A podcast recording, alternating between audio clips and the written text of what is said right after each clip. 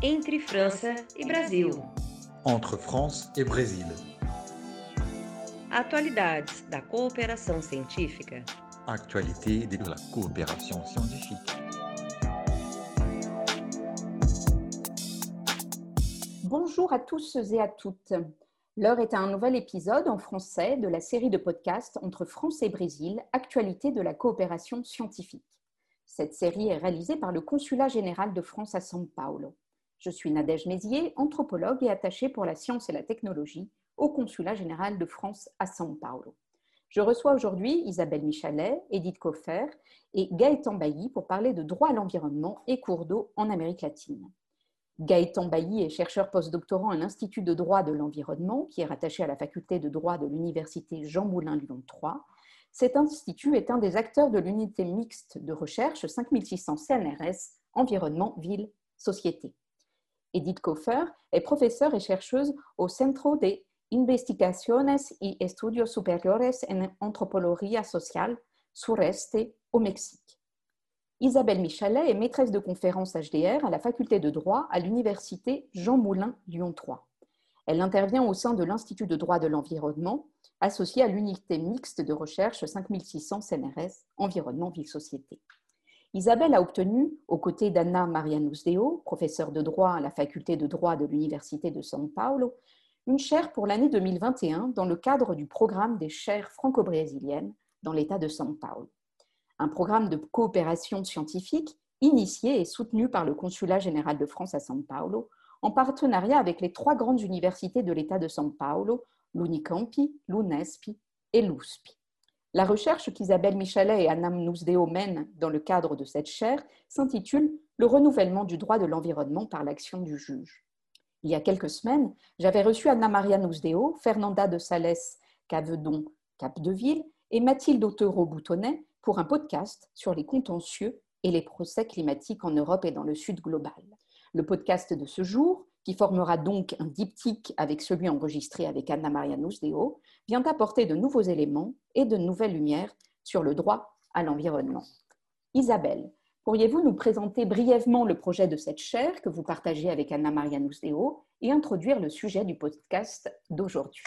Oui, bonjour. Euh, rapidement, je vais vous exposer euh, l'objectif de cette chaire qui est euh, d'explorer le rôle central des juridictions et donc des juges dans la construction du droit de l'environnement euh, alors, le droit de l'environnement est un droit qui est très développé, mais euh, selon des modalités différentes, bien sûr, en France et au Brésil, et effectivement, euh, selon des modalités différentes, selon que l'on s'intéresse au climat ou que l'on s'intéresse au, cours d'eau, qui est le sujet du jour. Donc aujourd'hui, on va, parler des cours d'eau internationaux d'Amérique latine, c'est-à-dire des grands fleuves qui sont partagés entre plusieurs pays. Et là, on a un contexte juridique qui est particulier, puisque euh, les conventions internationales qui existent, hein, les traités, le droit qui existe euh, ailleurs ne s'applique pas ici. On a des spécificités géographiques et politiques qui se traduisent par des tensions dans les zones frontalières qui sont traversées par ces fleuves. Et le résultat, c'est, euh, à proprement parler, je pense, un vide juridique qui est propice à des conflits alors sur la délimitation des territoires, mais aussi sur les usages de ces écosystèmes fluviaux.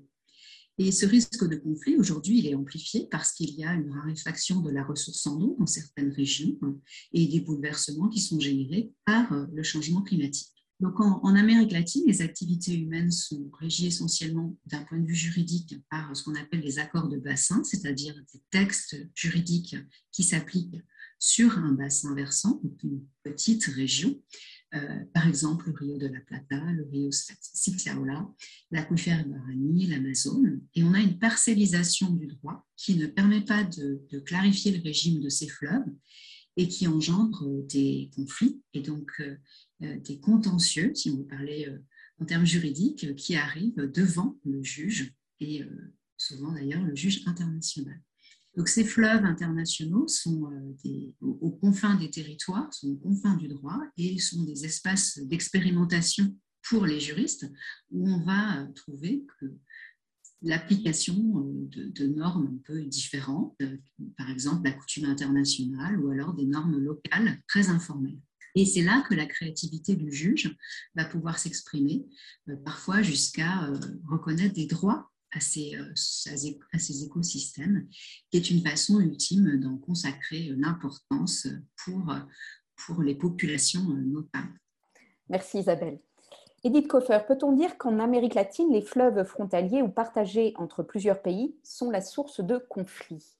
Alors, je répondrai surtout pour, euh, dans le cas de l'Amérique centrale, puisque je pense qu'il est difficile de généraliser pour toute l'Amérique latine, et surtout parce que mon travail de terrain s'est centré sur l'Amérique centrale, les sept États d'Amérique centrale, et euh, euh, avec la partie nord, qui est donc le Mexique. Et de manière générale, non.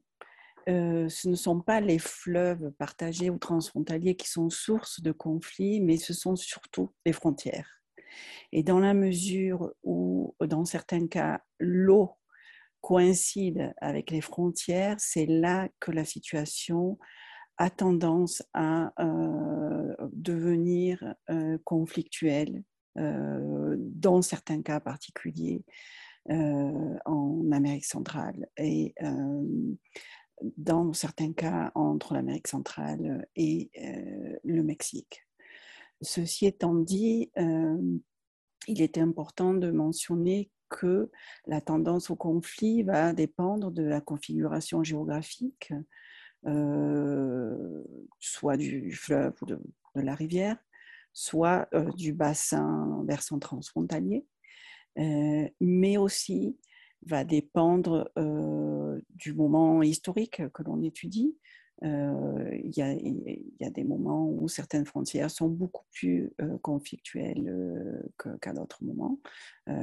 par exemple, à l'heure actuelle, une des frontières conflictuelles de la région est la frontière entre le Guatemala et le Belize mais ne correspond pas à un fleuve euh, international. Donc, euh, il n'existe pas une relation directe entre le, fleuve euh, international et, et, et, le conflit frontalier.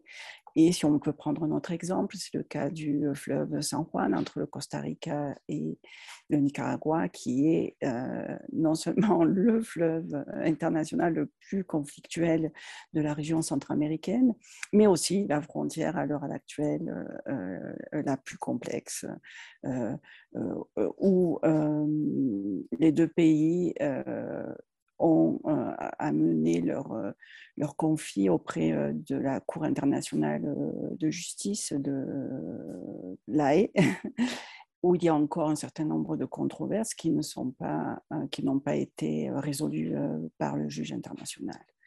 Donc, on peut voir que dans le cas de la relation entre le Costa Rica et le Nicaragua, effectivement, on a un fleuve euh, international qui correspond à un conflit frontalier et donc euh, une série de, problématiques d'une énorme complexité.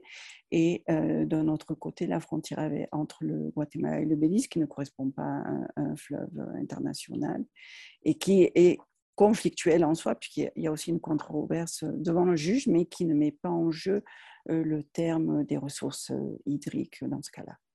Euh, on peut aussi trouver un autre élément de conflictivité qui sont les asymétries politiques et économiques entre certains États, mais là aussi, tout va dépendre du contexte politique, du moment historique et aussi de la configuration géographique du fleuve ou du bassin transfrontalier. Merci Edith. Et pouvez-vous nous expliquer ce qu'est un bassin versant partagé? Alors, bon, tout d'abord, euh, euh, je pense qu'il est important d'expliquer qu'est-ce qu'un bassin versant. Donc, euh, si on se limite à la géographie physique, on a un espace où une rivière, un fleuve permet une confluence de toutes les masses et les cours d'eau euh, à partir euh, d'une délimitation qui correspond aux courbes euh, de niveau les plus élevés au sommet. Donc tout conflue vers un, cours d'eau commun.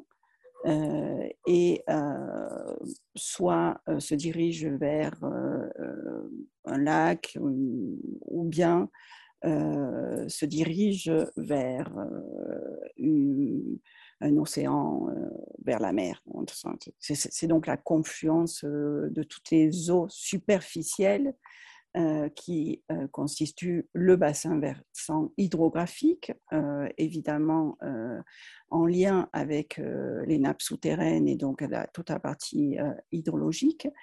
Et lorsque ce bassin versant, interrompu par une limite administrative qui correspond à une frontière politique entre deux États, on parle d'un bassin versant qui peut être soit considéré comme transfrontalier, soit international, soit euh, partagé.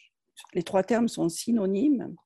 Cependant, sur le plan politique, euh, lorsqu'on parle d'un bassin versant euh, transfrontalier, c'est assez neutre. On reconnaît qu'il y a une frontière, ou plusieurs, il peut y avoir plusieurs frontières qui interviennent dans ce bassin versant. Euh, lorsqu'on utilise le terme de international, on a tendance à, suggérer sur le plan politique que cela peut amener à une coopération euh, d'ordre euh, supranational, au-delà de la souveraineté des États qui, qui se trouvent sur le territoire de ce bassin versant. Et lorsqu'on parle de bassin versant partagé, c'est plutôt un terme qu'utilisent les ONG internationales. L'idée et qu'il faut coopérer autour euh, des ressources euh, hydriques dans la mesure où on partage un, même territoire. Et c'est là aussi que la notion euh, de, bassin versant prend tout son sens au-delà de la géographie physique, dans la mesure où c'est aussi un territoire approprié par les acteurs, États et d'autres types d'acteurs, population locale, habitants, euh, et aussi bon, tous les acteurs comme les organisations non, gouvernementales qui euh, proposent euh, des projets en matière non seulement de ressources hydriques, mais aussi de conservation des ressources naturelles, de changement climatique, etc., etc., qui contribuent à non seulement s'approprier, mais aussi à mettre en œuvre des éléments de configuration de ce bassin versant. Et bon, dans le cas où il s'agit d'un bassin versant transfrontalier, évidemment, on a une complexité politique euh, beaucoup plus importante que lorsque le bassin versant est interrompu par des limites euh, des frontières municipales euh, ou administratives sous-nationales. Mais justement, Edith, est-ce que tous les pays acceptent cette idée du partage des ressources hydriques? Euh, je dirais que tous les pays, euh, dans un sens, sont euh, assez récalcitrants pour prendre en considération le fait que euh, les ressources hydriques fuient euh, d'un territoire national à l'autre ou bien forment, dans le cas des fleuves internationaux, donc ce sont ceux qui forment la frontière entre euh, certains États, donc ils sont assez récalcitrant à admettre cette existence de ressources partagées, surtout d'une ressource qui a une caractéristique particulière qui est la fluidité. dans la mesure où notamment ce qui les, eaux fuient d'un territoire national à un autre territoire national, mais ce sont pas simplement les eaux, ce sont aussi la pollution, ce sont euh, aussi euh, les sédiments, euh, et ce qui crée un certain nombre de problématiques particulières en termes de quantité d'eau, en termes de qualité d'eau, entre, autres, entre autres éléments qui, qui interviennent dans les relations internationales. Donc, par exemple, en Amérique centrale, lorsque l'on fait de la recherche, et d'autant plus sur des thèmes sociaux et politiques, sur les eaux transfrontalières, le, la première difficulté que l'on rencontre en tant qu'équipe de recherche, c'est que les États ne veulent pas aborder le thème, ne veulent pas, dans certains cas, on nous interdit de mentionner le terme transfrontalier, puisque il existe une perception que dans les États sont, c'est une réalité évidemment juridique, les États sont souverains et donc la souveraineté nationale implique une, complexité politique quand on commence à parler de relations transfrontalières. Et on nous a souvent dit que c'était pas quelque chose de de politiquement correct euh, de poser des questions sur les thématiques euh, transfrontalières de l'eau euh, dans la région, surtout quand on vient dans notre pays, puisqu'il s'agit juridiquement d'un thème euh, dont la compétence euh, appartient euh, au ministère des Affaires étrangères ou extérieures, aux chancelleries, et que les chercheurs n'ont rien à faire dans ce genre de thématique. Donc c'est là qu'on voit qu'il y a vraiment, de la part des États, une position de difficile pour dialoguer euh, non seulement avec les chercheurs, mais aussi pour euh, dialoguer euh, avec, avec leurs voisins. Et c'est pour cela qu'il existe une difficulté à établir des relations de coopération euh, entre, entre États en particulier, autour des ressources hydriques euh, partagées euh, dans la région, et je parle en particulier de l'Amérique centrale. Merci Edith. Bon, on le voit, cela donne lieu donc plutôt à des conflits plutôt qu'à un partage. Et donc, Isabelle Michelet, ces conflits, est-ce qu'ils ont donné lieu à des décisions de la justice internationale? Justement, euh, ces conflits qui peuvent apparaître comme étant très localisés euh, parviennent jusque devant la Cour de justice internationale qui, siège à La Haye, comme l'a expliqué Edith, et qui est compétente hein, pour ce genre de, cas. Euh, et je voudrais évoquer juste deux conflits importants qui sont relatifs à des fleuves d'Amérique latine. Euh, le premier, qui sont très connus des juristes qui travaillent sur ces questions-là, le premier euh, porte euh, sur un conflit qui a opposé l'Argentine et l'Uruguay à propos du fleuve Uruguay, qui est donc un fleuve frontalier.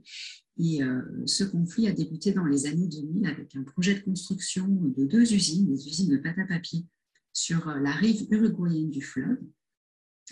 Du côté argentin, ça a provoqué des mouvements de protestation citoyenne, l'occupation d'un pont qui relie les deux rives du fleuve, il y a eu des tentatives de collaboration entre les deux pays pour gérer conjointement euh, les effets sur l'environnement de cette nouvelle activité. Euh, mais ces collaborations euh, diverses ont fini par échouer. Les usines ont été installées, mises en service, deux usines. Et après un conflit relatif à leur construction, a émergé un conflit relatif à la pollution et aux effets que ces activités produisaient sur, sur l'eau et sur l'air. Et donc, un conflit qui a monté en puissance, qui a opposé les deux pays, mais aussi les populations, mécontentes des choix politiques euh, faits par leur gouvernement et de leur incapacité à résoudre toute cette affaire. Euh, tant et si bien que c'est arrivé devant la Cour internationale de justice, qui donc a tranché ce conflit? Alors, d'un point de vue juridique, elle l'a tranché, hein, pas certain qu'elle ait résolu sur le terrain de façon définitive. Euh, la décision date de 2010 et euh, s'appuie à la fois sur un de ces accords particuliers au fleuve d'Amérique latine, c'est-à-dire un, texte qui lie les deux pays et qui fixe un statut pour le fleuve Uruguay, et aussi sur des règles coutumières que le juge a utilisées également. Et, euh, et donc, euh, la première des choses, c'est que la Cour condamne l'Uruguay pour ne pas avoir coopéré avec l'Argentine dans cette affaire, pas suffisamment. Euh, parce que euh, dans le statut de ce fleuve, il est prévu des obligations d'information, euh, de notification, de négociation quand il y a un projet qui a un impact transfrontière. Et l'Uruguay n'a pas respecté toutes ces obligations. Le juge nous dit, voilà, il a autorisé le projet sans échange préalable avec l'Argentine, donc ça, ça ne va pas. Là où c'est plus délicat, c'est sur l'argument de la pollution du fleuve parce que là, le juge se réfère à une règle coutumière qui, euh, de façon un peu concise, nous dit qu'on doit éviter que un État doit éviter que des activités qui se déroulent sur son territoire causent un dommage, euh, une atteinte euh, au territoire d'un autre État. donc là, effectivement, on pouvait se poser la question, mais le juge n'a pas condamné l'Uruguay pour avoir impacté l'environnement du fleuve parce que euh, sur cet argument, sur cette question de la pollution du fleuve. Certes, il y a effectivement une présence accrue de polluants dans le fleuve. Certes, il y a l'exploitation de l'usine, mais le juge considère que faute de données scientifiques suffisamment pointues, on n'arrive pas, il considère que le lien de causalité entre les deux n'est pas établi. En particulier, pas suffisamment d'informations sur l'état vraiment du fleuve avant l'activité de l'usine. Et donc, euh, le résultat, c'est que l'Argentine n'arrive pas à démontrer auprès du juge qu'il y a effectivement des dommages causés par l'activité euh, de ces usines de pâte à papier. Euh, euh, n'y parvient pas parce que, euh, scientifiquement, euh, le juge pas, trouve qu'il n'y a pas suffisamment de données fiables sur lesquelles appuyer une condamnation. Et donc, au final, on a une solution qui est aussi consensuelle. Hein. Le juge international cherche toujours à aménager quand même un peu les États au-delà de la nécessité d'appliquer la. Et ça n'a pas véritablement apaisé les tensions.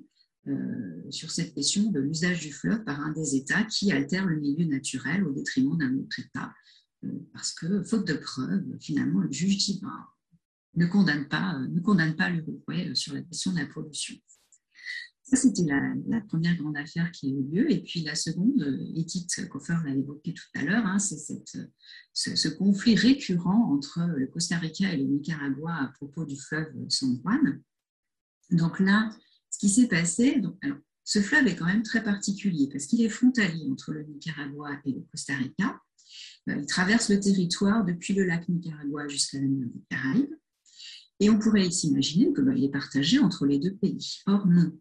Euh, il a un statut juridique qui est particulier car euh, eaux relèvent de la souveraineté du Nicaragua. Donc le fleuve, si on peut dire, appartient au Nicaragua. et le Costa Rica, lui, n'exerce de ses droits souverains que sur la rive droite du fleuve, que sur l'une des deux rives, pas sur l'eau. Et euh, le Costa Rica, lui, a le droit de naviguer librement sur le fleuve. Il y a un accord entre les deux pays. Mais quoi qu'il en soit, euh, cet accord n'est pas satisfaisant puisqu'il y a de façon récurrente des conflits. En 2010, le Nicaragua a entrepris de draguer le fleuve pour faciliter la navigation et puis pour cela, il engage des grands travaux et perce des chenaux artificiels dans une zone que le Costa Rica revendique comme étant son territoire. Et euh, la même année, le Costa Rica engage des travaux de construction d'une route sur la rive qui est sous sa juridiction. Euh, et la construction de cette route euh, cause des dommages importants à l'environnement d'après le Nicaragua. Beaucoup d'occasions là d'être en conflit pour ces deux pays. C'est une affaire qui est complexe parce qu'il y a à la fois une question d'atteinte au fleuve et puis une question de non-respect du territoire du voisin. La Cour a tranché ce différend en 2015 et euh, là aussi euh, une solution partagée, si on peut dire, dans le sens où le juge nous dit que les travaux de dragage du fleuve ont été euh, euh, réalisés par le Nicaragua n'ont pas causé de dommages transfrontières importants. Donc ça, euh, ça n'est pas, euh, ça n'est pas considéré comme suffisamment dommageable. Sur la construction de la route par le Costa Rica, le juge dit qu'il aurait fallu réaliser une évaluation de l'impact environnemental au préalable, euh, mais euh, ces travaux n'ont pas causé de dommages au Nicaragua. Et là, essentiellement, à nouveau, faute de preuves scientifiques. Hein. Il y a une question de déplacement de sédiments du fleuve, mais euh, pas assez d'expertise scientifique, donc le juge ne prend pas le risque de condamner, faute d'éléments suffisamment probants.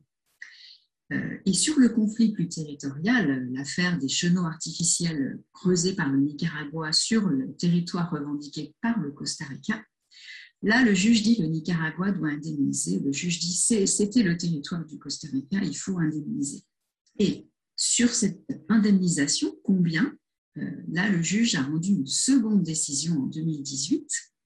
Et c'est très intéressant parce que là, le juge vraiment fait œuvre de création. Parce que combien? C'est une question très compliquée. Euh, il faut évaluer euh, les dommages qui ont été causés, outre le fait que le Nicaragua est allé investir le territoire du Costa Rica. Euh, et le juge va rechercher à indemniser toutes les destructions faites à l'environnement.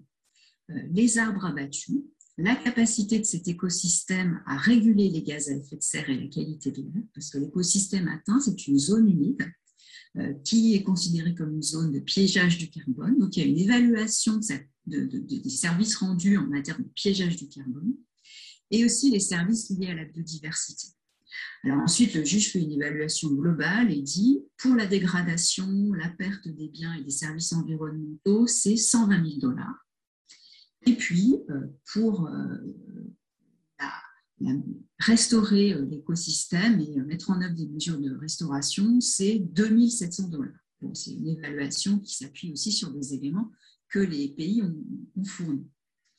donc voilà, on a deux affaires qui illustrent à quel point ces fleuves et les bassins versants sont des espaces de grande activité économique, politique, sociale, avec des usages qui débouchent sur des conflits que les pays sont incapables de résoudre, et euh, parce qu'il euh, manque de repères juridiques qui soient clairs et reconnus. Et là, on se tourne vers le juge qui se débrouille avec ce qui existe et qui devient créatif quand il n'a plus suffisamment de droits euh, sur lesquels s'appuyer. Il raisonne et cherche la, solution qui va permettre de satisfaire les, deux parties, ou en tout cas de, rendre justice. Merci Isabelle. Gaëtan Bailly, à l'échelon des pays et de leur droit national, les usages de l'eau sont-ils aussi à l'origine de conflits portés devant le juge? Alors, pour répondre à cette question, il convient d'abord de préciser comment est organisé l'usage de l'eau à l'échelle des droits internes, c'est-à-dire à l'échelle des systèmes juridiques de chacun des pays considérés on trouve des aspects communs pour chacun de ces ordres normatifs, pour chacun de ces États euh, en Amérique latine. Alors d'abord, il faut préciser que euh, la base du droit euh, qui concerne l'usage des ressources en eau, c'est généralement un droit fondamental d'accès à l'eau. Ce droit est reconnu par la plupart des constitutions sud-américaines. C'est le cas, par exemple, euh, au Mexique, dont la source du droit à l'eau et de l'ensemble de la réglementation qui organise l'accès et l'utilisation de l'eau se trouve dans la constitution fédérale. Une fois ce droit affirmé, il convient, pour la législation, de préciser les modalités de son application au profit des bénéficiaires de ce droit, c'est-à-dire au profit des usagers de la ressource. On observe euh, finalement euh, au sein de la plupart euh, des, États latino-américains une décentralisation de la compétence en matière de gestion de l'eau et également un partage de compétences entre les États centraux ou fédéraux et les États fédérés aux collectivités territoriales en matière de délivrance des autorisations de l'utilisation de la ressource en eau. En effet, ce qu'on observe la plupart du temps, c'est euh, l'instauration d'un système d'autorisation administrative euh, qui permettent, qui euh, encadre l'utilisation des ressources hydriques et fluviales. C'est le cas, par exemple, au Brésil, avec un contrôle administratif des autorisations d'utilisation de l'eau, qui est organisé par la loi, sur les eaux, nationale sur les eaux, pardon, et qui est encadré par l'ANA, l'Agence nationale des eaux. C'est le cas également euh, du Mexique, euh, qui euh, organise un système de concession, d'autorisation administrative au sein de la loi sur les eaux nationales, et cela est mis en œuvre par la CONAGUA, qui est l'organe compétent en matière d'eau, qui est l'émanation du pouvoir fédéral mexicain en définitive, sont bien les autorités administratives qui organisent l'utilisation de l'eau par les opérateurs économiques et l'ensemble des usagers de la ressource. Dans un tel contexte, on peut se dire que le juge va avoir euh, fort à faire, car c'est la possibilité d'accéder à l'usage de l'eau qui est source de conflit et donc qui entraîne l'intervention du juge. Ces derniers, euh, ou ce dernier, va notamment pouvoir régler des conflits d'usage, c'est-à-dire euh, les conflits qui émanent de euh, concurrence entre divers usages, diverses utilisations de la ressource en eau. En effet, euh, l'eau va pouvoir être utilisée à des fins domestiques, hein, c'est l'eau potable, à des fins d'usage industriel, euh, mais également pour l'utilisation agricole, l'irrigation par exemple. Notamment, on observe que la plupart des autorisations qui sont délivrées au Brésil pour l'utilisation de l'eau le sont pour des autorisations d'irrigation. Qui dit multitude de, modalités d'utilisation de l'eau, dit donc conflit d'usage, c'est-à-dire la concurrence des différents usages et le fait que l'un des usages de la ressource va empêcher les autres, ou finalement, on voit que on entraîne le fait qu'un usager va, par sa propre utilisation de la ressource, limiter le droit d'usage des autres, des autres utilisateurs.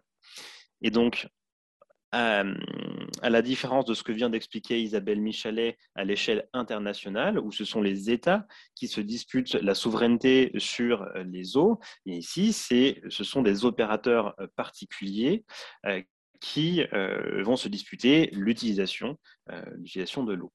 Il est à noter que euh, si l'un des principaux usages est évidemment l'accès à l'eau potable, on voit aussi qu'un autre usage est celui de l'accès aux autres ressources issues des milieux aquatiques et des, euh, fleuves en particulier, euh, c'est-à-dire l'exploitation des ressources minérales du fleuve, comme c'est le cas de l'exploitation des sédiments fluviaux au Mexique.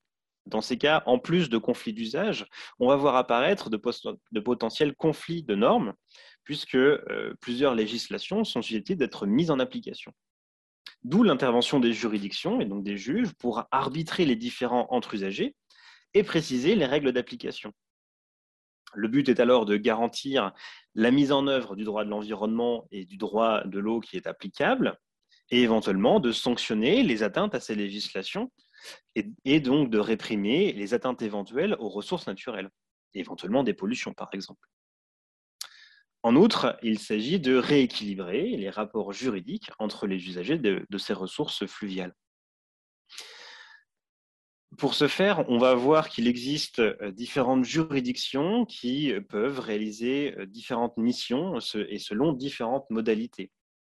Le but est de garantir l'effectivité du droit, de l'eau, hein, notamment en ce qui concerne le droit qui encadre la délivrance des autorisations d'utiliser la ressource en eau.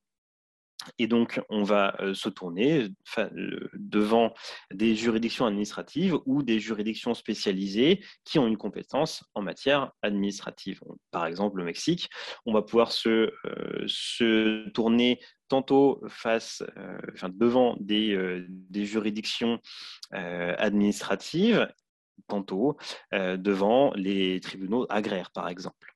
Quoi qu'il en soit, euh, ces tribunaux vont avoir pour rôle de résoudre les conflits qui peuvent apparaître entre les personnes privées et les personnes publiques, les autorités publiques qui délivrent ces autorisations.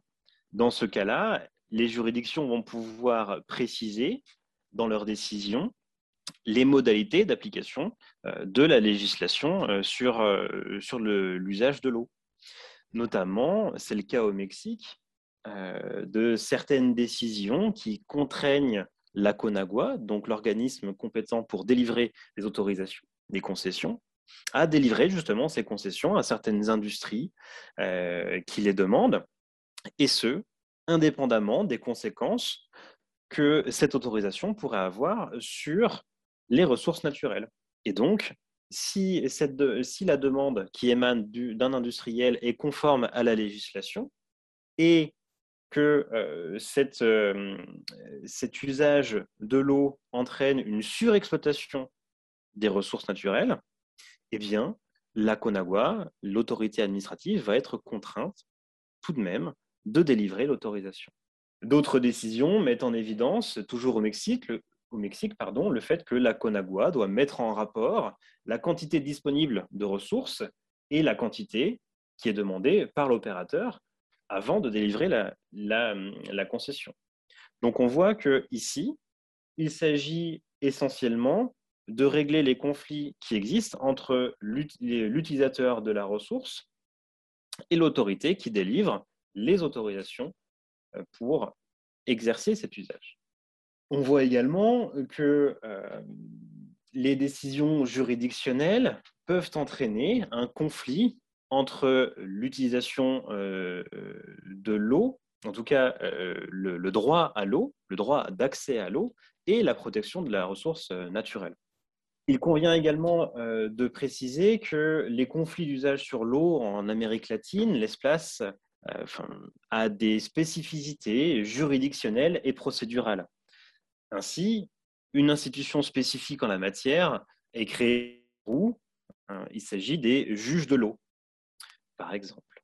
au Mexique, on a euh, également une particularité en matière d'application du droit de l'environnement avec la dénonciation populaire, qui est la capacité accordée à toute personne de mobiliser le Bureau du corps fédéral euh, de protection de l'environnement, la Profepa, en vue de déclencher des enquêtes sur des actes qui peuvent produire des atteintes à l'environnement.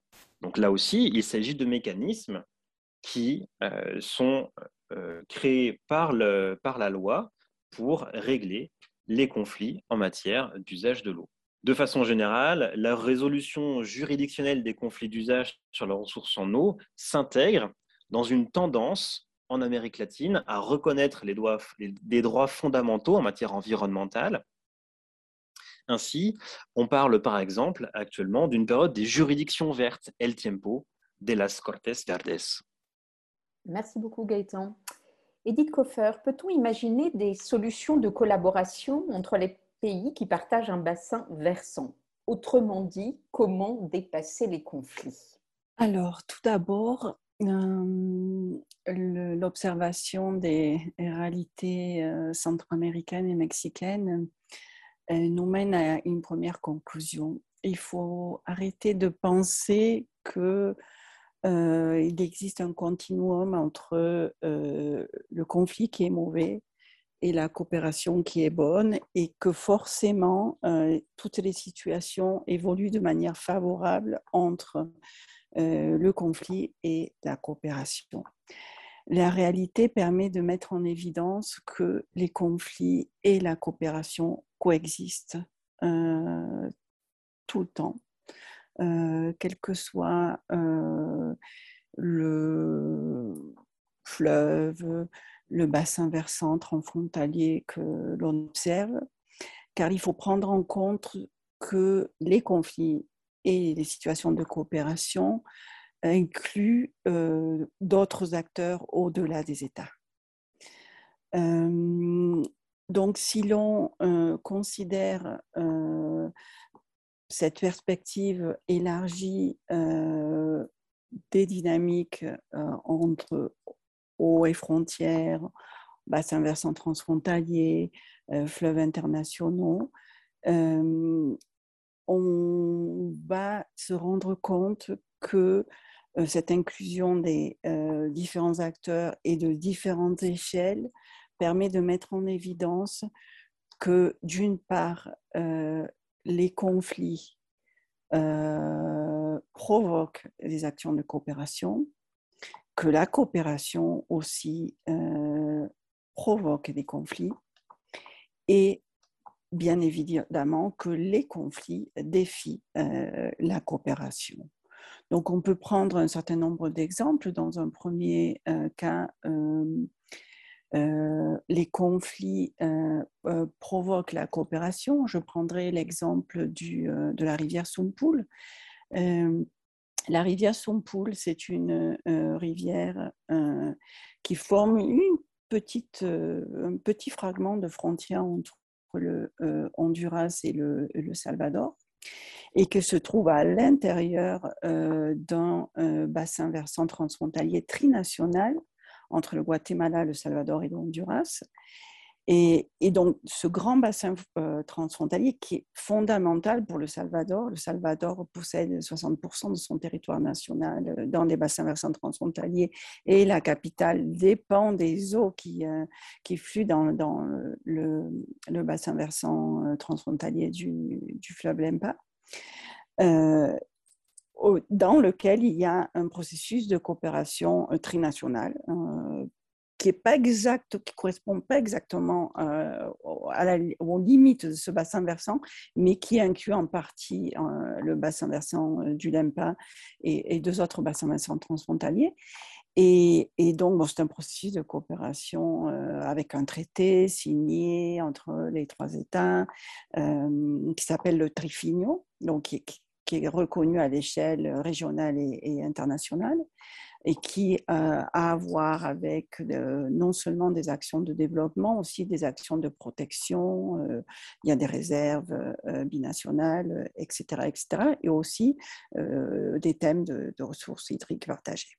Donc, dans ce contexte de coopération reconnue entre États, etc., etc., sur une petite, une petite portion de ces territoires entre le Salvador et le euh, Honduras, euh, où la rivière forme la frontière. Donc, on parle d'une rivière internationale, qui est vraiment, c'est un petit cours d'eau, mais qui est donc divisé de pays. Un conflit surgit autour d'une source d'eau entre des euh, producteurs euh, des deux pays.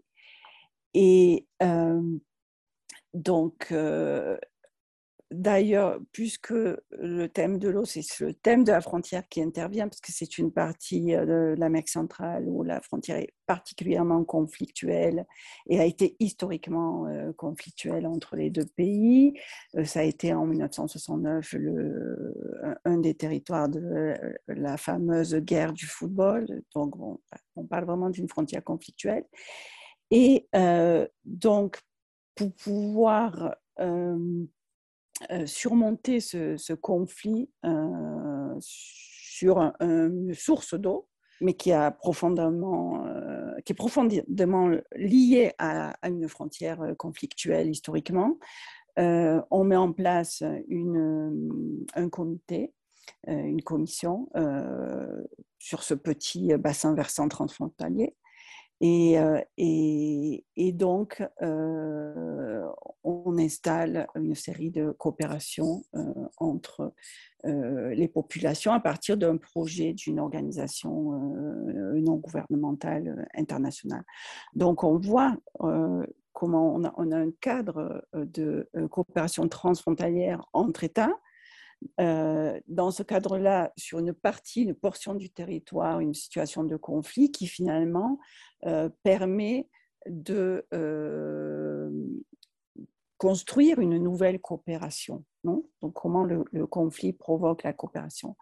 Sur d'autres territoires, on peut aussi trouver, par exemple, en frontière entre le Mexique et le Guatemala, qui est une frontière qui n'est pas ouvertement conflictuelle, mais qui implique un certain, beaucoup, énormément de tensions, euh, surtout dans la partie euh, guatémaltèque, puisque le contexte historique euh, du traité de limite entre le Mexique et le Guatemala a impliqué que le Guatemala renonce à une partie de ce qui pensait être son territoire national. Et donc à partir de là, politiquement, une certaine difficulté à reconnaître la légitimité de cette euh, frontière d'une certaine manière euh, imposée euh, par un pays plus puissant sur le plan politique et économique. Et donc dans ce contexte, même s'il n'y a pas un conflit ouvert, une frontière qu'on peut qualifier de conflictuelle, les populations qui vivent d'un côté de l'autre de, de, la ligne frontalière partagent les ressources hydriques en particulier, euh, comme euh, l'eau fluide de la partie amont, de la partie aval et que le Guatemala se trouve dans la partie amont en général. Ce sont les populations guatémaltèques qui euh, partagent leurs eaux avec leurs voisins mexicains sous, des formes tout à fait rudimentaires. Euh, on a des tuyaux qui, qui, traversent la frontière euh, à partir d'accords complètement locaux, euh, hors des chancelleries et des accords, des traités entre, entre États. Généralement, on échange de l'eau contre euh, de l'électricité ou l'accès à des services de santé ou parfois des services éducatifs que les populations guatémaltèques ne possèdent pas euh, puisqu'ils sont dans des conditions de, de marginalité et de et d'accès aux, services euh, beaucoup moins favorables que dans la partie mexicaine. Et donc, dans ce contexte de coopération euh, autour euh, de la ressource en eau, surgit à un moment donné un conflit euh, entre deux villages d'un côté et de l'autre de la frontière. Et les populations n'ont pas pu résoudre ce conflit. À ce moment-là, le conflit monte dans la, pyramide politique et termine à l'échelle des ministères des Affaires étrangères et de la Commission internationale de limite et des eaux entre les deux pays, qui, au lieu de faire que le conflit trouve une solution, contribue à alimenter ce conflit euh, qui finalement, euh, comme je dis au début, s'inscrit dans le cadre d'une relation euh, conflictuelle sur la frontière. Et donc, on voit comment la coopération locale finit par provoquer un conflit euh, entre les États. Il y a des menaces de recourir à la note diplomatique, etc., etc.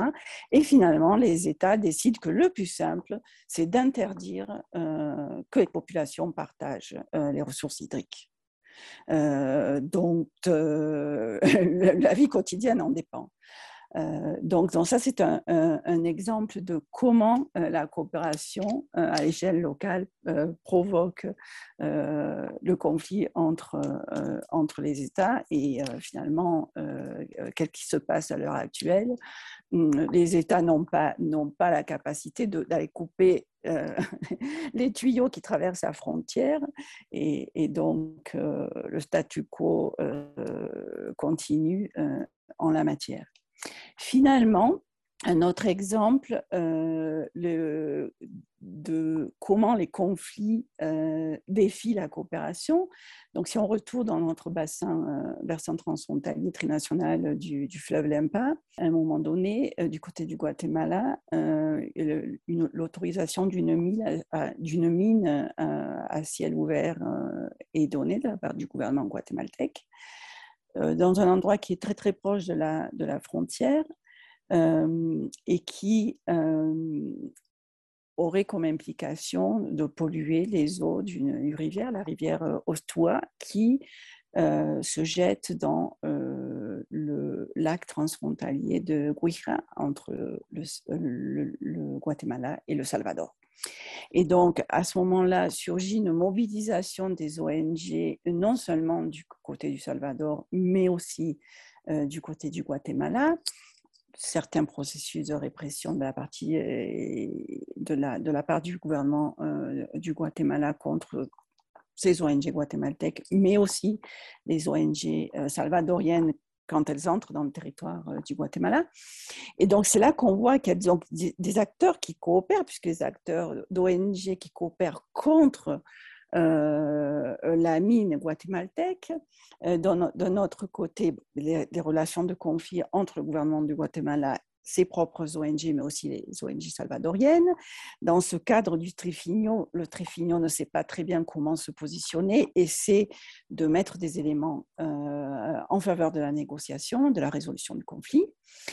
Et ça ne fonctionne pas vraiment des tensions entre le gouvernement du Salvador, euh, qui en plus est en train de, proposer d'interdire euh, les mines à ciel ouvert sur son territoire national, donc euh, certaines tensions avec le gouvernement du Guatemala.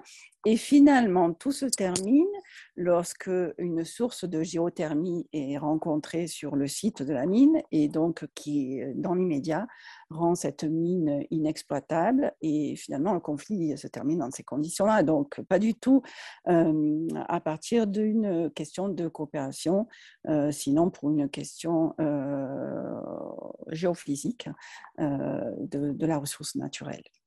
Donc, ceci met en évidence que, en, fonction, au même moment, sur un même territoire, euh, suivant euh, l'échelle à laquelle on se positionne et en fonction des acteurs, on va rencontrer euh, une coexistence constante entre les conflits et la coopération.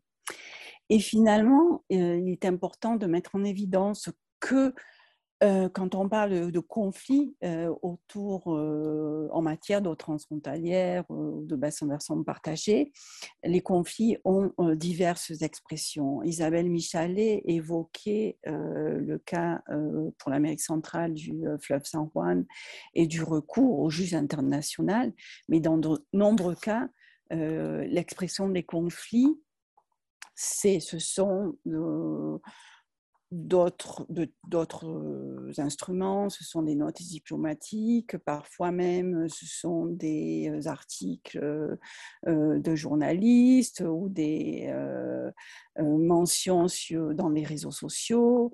ce sont aussi à l'échelle locale des relations, il peut y avoir de temps en temps le recours à certaines situations de violence.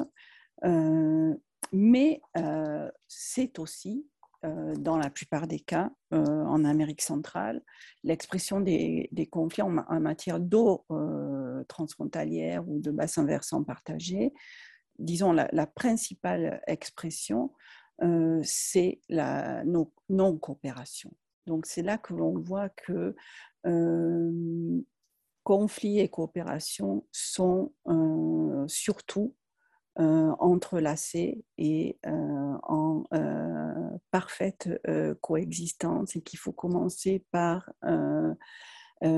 éviter de considérer que tout conflit est mauvais et tout conflit nécessairement devrait se terminer par une action de coopération. La réalité nous démontre que ces relations sont beaucoup plus complexes que ce que l'on pourrait l'imaginer. Merci Edith. Gaëtan Bailly, le droit de nombreux pays d'Amérique latine lie la protection de l'environnement aux droits fondamentaux des individus. Cela peut-il contribuer à résoudre les conflits? Au-delà du droit euh, ordinaire, euh, finalement euh, sanctionné par la juridiction, comme je l'ai précisé précédemment, il existe un, droit qu'on peut qualifier entre guillemets de extraordinaire et qui peut être mobilisé. C'est le, droit constitutionnel et celui qui garantit les droits fondamentaux. Et finalement, c'est assez souvent cette voie juridique qui est mobilisée par les acteurs d'un conflit autour de l'utilisation de l'eau. Alors déjà, il faut préciser que euh, la plupart euh, des, euh, comme je l'ai dit tout à l'heure, je crois, la plupart des constitutions latino-américaines intègrent des droits fondamentaux à l'eau, comme elles précisent le fait qu'il existe pour chacun des individus, pour chaque communauté, un droit à un environnement sain. Donc on va constitutionnaliser, garantir l'accès à l'eau et l'accès à un environnement sain. Euh, dans ce cadre-là, on peut euh, se poser la question du rôle des juridictions et des tribunaux constitutionnels pour garantir ces, euh, droits fondamentaux. Les conflits d'usage liés à l'exploitation ou l'utilisation de l'eau nécessitent le plus souvent de clarifier ou d'affirmer l'existence d'un droit d'accès à la dite ressource afin d'en identifier les titulaires c'est souvent la question de savoir qui a droit à quelles ressources qui, fait émerger les conflits autour de l'accès à l'eau. Et dans ce cadre-là, on voit qu'il existe des avancées majeures en matière de contentieux environnementaux, notamment en ce qui concerne le droit de l'eau dans les pays d'Amérique latine, notamment grâce à l'action de certaines cours constitutionnelles, comme la Cour suprême d'Argentine, par exemple, et qui est d'ailleurs citée en exemple hein, par de nombreuses études et recherches de chercheurs spécialisés en Amérique du Sud. Donc certaines euh, juridictions sont plus mobilisées euh, que d'autres et euh, permettent de préciser, lorsque ce n'est pas précisé par les constitutions, de préciser les contours de ces droits fondamentaux. Et cela est fait dans le cadre de procédures spécifiques liées à la reconnaissance et la défense de ce qu'on appelle les droits subjectifs, ces fameux droits fondamentaux notamment euh, une procédure qui est très utilisée en Amérique latine et qui nous vient à l'origine du droit espagnol, qui est la procédure d'amparo, euh, qui est une procédure spécifique qui permet de saisir une juridiction pour revendiquer un droit fondamental tel, tel que le droit d'accès à l'eau. Ainsi, au Mexique, par exemple, comme dans l'ensemble des pays d'Amérique latine, les actions juridictionnelles menées par les avocats spécialisés euh, se portent essentiellement sur le volet des droits fondamentaux par le biais de la procédure d'amparo. Et, euh, et, ce, euh, au détriment des voies de droit peut-être plus classiques face, devant des juridictions spécialisées sur l'application des procédures administratives, comme je l'ai précisé tout à l'heure. Donc finalement, les avocats spécialisés qui conduisent les procédures contentieuses préfèrent utiliser cette procédure d'amparo et donc préfèrent euh, utiliser cette voie de droit qui est finalement une voie de droit constitutionnelle, un petit peu hors du commun, pour gérer les conflits autour de l'utilisation de la ressource en eau. Toutefois, euh, les voies contentieuses euh, qui permettent de reconnaître ce droit d'accès à l'eau euh, peuvent, subir quelques variantes, hein, comme c'est le cas en Bolivie, où le tribunal constitutionnel a précisé que la procédure d'amparo devait être utilisée dans le cadre de la reconnaissance d'un droit à l'eau individuel, donc subjectif, et donc ne visant qu'un seul requérant, alors qu'une autre procédure, celle de l'action populaire, devait être mobilisée pour rechercher la reconnaissance d'un droit collectif à l'eau. Lorsque c'est une communauté d'usagers, par exemple, qui revendique ce droit d'accès à l'eau. Et donc, on voit apparaître deux euh, voies spécifiques, contentieuses, pour reconnaître ce droit d'accès à l'eau. Toujours à propos des communautés d'usagers de l'eau, on voit se développer un volet important et intéressant pour la préservation et l'utilisation durable des ressources naturelles. C'est celui des droits des communautés locales et des peuples autochtones, qui permet la reconnaissance d'usages spécifiques, traditionnels, et d'une relation spécifique également entre certaines communautés, locales ou autochtones, hein, selon euh, qu'on reconnaisse ce statut ou non, donc, euh, un lien spécifique entre ces communautés et les milieux naturels dans lesquels euh, elles vivent, hein, qu'il s'agisse de forêts ou de fleuves principalement. D'ailleurs, des cours spécialisés ont été créés au Chili ou au Costa Rica afin de régler les conflits qui émergent et qui font intervenir les communautés autochtones dans leurs revendications euh, de droit d'accès à la nature, de droit d'accès à la terre, de droit d'accès à l'eau notamment. Plus généralement, on voit que les, cours vertes, hein, dont on a parlé tout à l'heure, font preuve d'un certain activisme juridictionnel en reconnaissant la personnalité juridique de certains éléments naturels, de certains fleuves, euh, comme c'était le cas euh, de la Cour constitutionnelle colombienne malgré tous ces éléments plutôt positifs, on peut se poser euh, un certain nombre de questions quant à l'accès aux juges de l'ensemble des justiciables et des usagers de la ressource en eau. En effet, euh, tous, toutes les communautés, tous les usagers individuels n'ont pas les, euh, les ressources matérielles nécessaires, notamment financières, pour pouvoir exercer leur droit au recours, leur droit d'accès aux juges. Donc face à cette lacune et ces difficultés, on voit également que certains différents matières d'usage de la ressource en eau peuvent être réglés, en interne au sein d'une communauté d'usagers selon des règles parfois informelles qui sont propres à cette communauté. Il est donc notamment, il est donc nécessaire, pardon, il est donc intéressant de noter l'apport des juges euh, en matière, euh, en matière d'accès à l'eau, mais aussi il faut être bien conscient de la limite de l'action des juridictions euh, latino-américaines en matière de gestion des conflits autour de l'usage de la ressource en eau. Merci Gaëtan.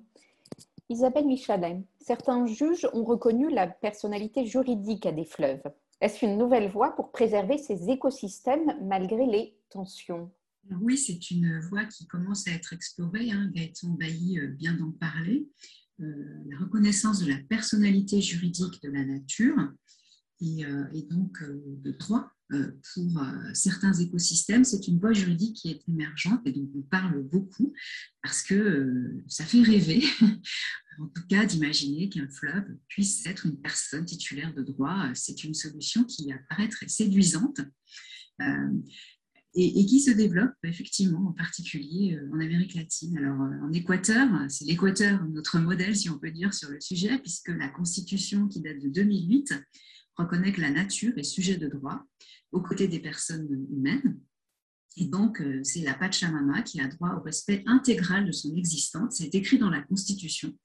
Euh, droit au respect et au maintien de, et à la régénération de ses cycles vitaux, de sa structure, de ses fonctions, de ses processus évolutifs. Et en Équateur, très récemment, la Cour constitutionnelle a reconnu qu'une mangrove était une personne et était titulaire de droit. Euh, en Bolivie, alors c'est une loi euh, sur la terre-mère qui date de 2020, qui reconnaît aussi à la Madre Tierra le droit à la vie, c'est-à-dire le droit au maintien de l'intégrité des systèmes de vie et des processus naturels. Donc là, ce sont des textes qui ont reconnu la personnalité juridique à la nature. Si on s'intéresse aux fleuves plus spécifiquement, eh bien, il y a le cas de la Colombie, hein, que Gaëtan Bailly vient d'évoquer. La Cour suprême de justice en 2018 a reconnu que l'Amazone colombienne est une entité sujet de droit. Et donc, euh, titulaire de la protection, de la conservation, de la gestion, de la restauration. Et ça, c'est à la charge de l'État et des entités territoriales dont, elle fait partie. Alors, dans cette affaire, euh, ce qui est aussi intéressant, parce que là, c'est le juge hein, qui l'a dit, euh, l'action avait été engagée par un groupe de 25 citoyens très jeunes, âgés de 7 à 25 ans. Et euh, ces citoyens ont demandé à l'État colombien un plan d'action pour réduire le taux de déforestation de l'Amazonie colombienne et le réduire à zéro, zéro déforestation en 2020.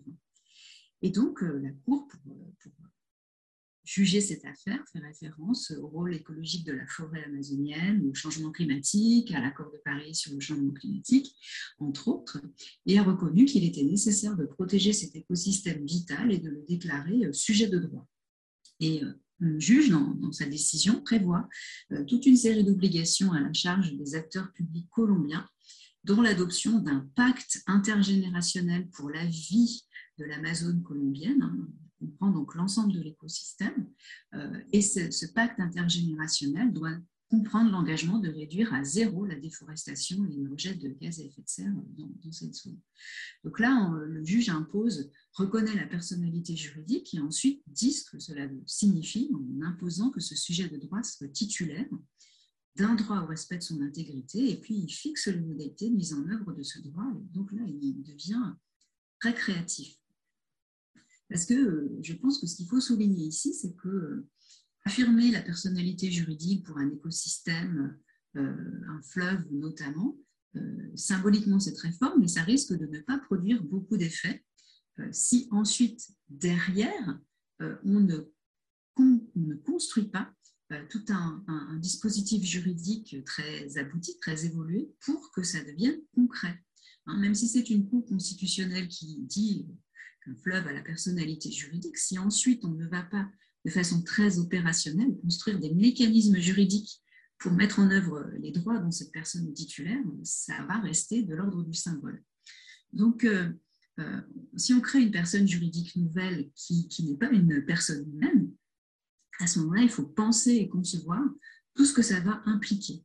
Euh, et cette étape, elle est aussi importante que l'étape de la reconnaissance symbolique de la personnalité juridique euh, de, du fleuve, de, de l'écosystème. Il faut aller au bout du processus, il faut faire vivre cette personne euh, de façon concrète. Et ça implique d'apporter des réponses à, des questions comme euh, qui est-ce qui est légitime pour représenter cette personne et agir en son nom? Qui, qui va pouvoir parler au nom du fleuve? Quels sont les droits de cette nouvelle personne? Et ces droits, comment est-ce qu'on va les protéger? euh, comment est-ce qu'on va réparer s'il y a des atteintes qui sont posées à cette personne? Comment est-ce qu'on va réparer les atteintes causées à la personne qui est le fleuve? Euh, Et tout cela implique de construire des mécanismes juridiques assez sophistiqués. Donc c'est effectivement une nouvelle voie pour protéger les écosystèmes fluviaux hein, qui, qui, peut émerger aussi en situation de conflit parce que ça permet de prioriser certains enjeux. Euh, ça peut pacifier la situation en repositionnant les acteurs, en faisant du fleuve un acteur à part entière, et puis aussi en incluant davantage des populations locales ou des populations qui ont un lien particulier, un lien étroit avec le fleuve, et qui euh, parfois même euh, ont un lien tellement proche qu'ils le considèrent comme un membre de leur famille. Donc euh, c'est une, voie mais qui, est, émergente et en la matière, le système le plus abouti n'est pas du tout sur le continent d'Amérique, mais en Nouvelle-Zélande, donc sous, d'autres latitudes, hein, où là on a un fleuve qui s'est vu reconnaître, alors qui dont la personnalité juridique a été inscrite dans le droit néo-zélandais parce que les populations euh, autochtones, les Maoris, considéraient depuis toujours que ce fleuve était une personne et un membre de leur famille. Donc là, on est sur, le, on peut dire, le, modèle le plus abouti, mais qui rayonne et qui euh, se, connecte avec euh, des revendications en Amérique latine et euh, des revendications euh, qui sont d'ordre aussi euh, très culturel et très ancrées dans l'histoire des populations qui vivent près de ces fleuves. Donc voilà comment on peut voyager aussi avec le droit et avec la question, avec la question des, fleuves et éventuellement leur personnalité juridique. Merci Isabelle. Nous terminons ici cet épisode de la série entre France et Brésil actualité de la coopération scientifique. Je remercie grandement Isabelle Michalet, Edith Koffer et Gaëtan Bailly. Merci pour votre collaboration non conflictuelle. MS Production Sonora est à la réalisation technique. Bientôt un nouvel épisode. Ciao, au revoir. Entre France et Brésil. Entre France et Brésil. Atualidades da cooperação científica. De la coopération scientifique.